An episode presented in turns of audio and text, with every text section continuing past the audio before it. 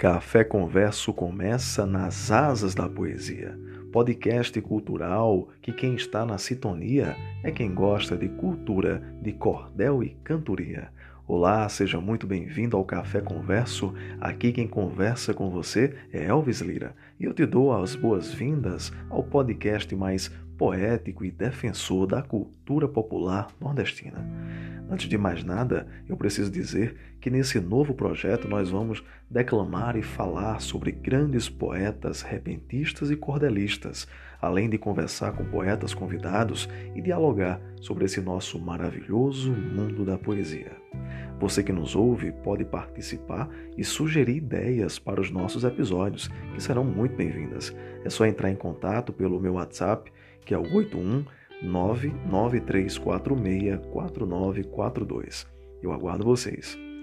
E olha, para iniciar de maneira mais que especial esse nosso primeiro episódio, nada melhor do que uma poesia, do que bons versos para a gente sentir, se emocionar e valorizar cada vez mais a nossa arte. Eu separei alguns poemas, algumas estrofes para esse episódio e gostaria de iniciar com um poeta pernambucano, poeta da cidade de Tabira, poeta Dudu Moraes, que nessa linda poesia intitulada Duas Luas diz o seguinte: Era noite e a gente estava a sós, nossos corpos entregues ao cansaço, e o silêncio da sala foi a voz que falou por nós dois em cada braço. No momento em que a lua aparecia, percebi que a do céu se parecia com a que estava a me fazer feliz.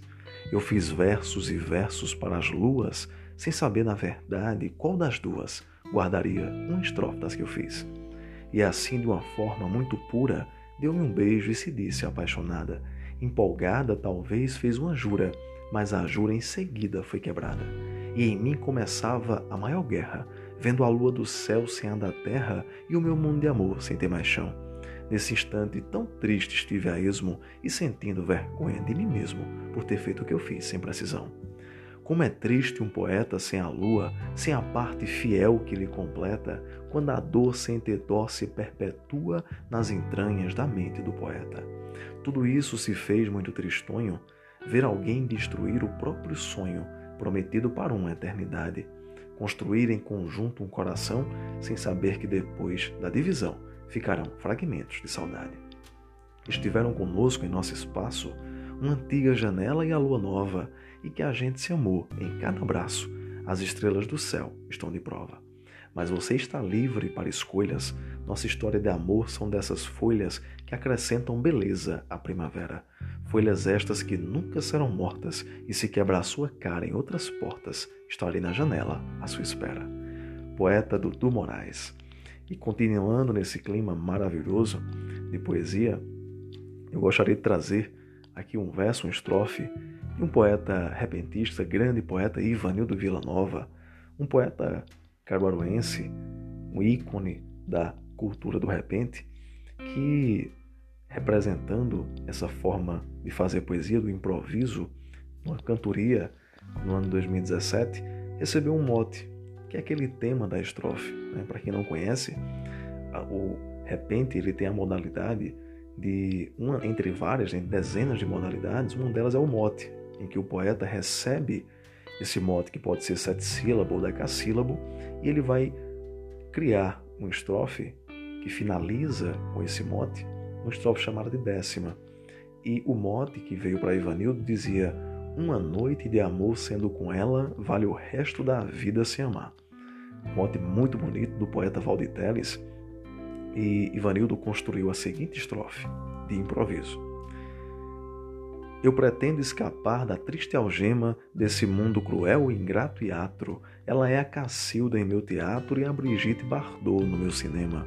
Com os lábios sedosos de Iracema, no romance de Zé de Alencar, a sereia que eu quero no meu mar, enfrentando vagalhões e procela, e uma noite de amor sendo com ela, vale o resto da vida sem amar.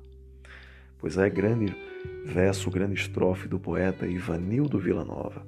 E ainda dentro dessa área do repente da poesia de improviso, gostaria de trazer aqui a memória do grande poeta Diniz Vitorino, poeta paraibano, nascido em maio de 1940, que marcou a cultura do repente.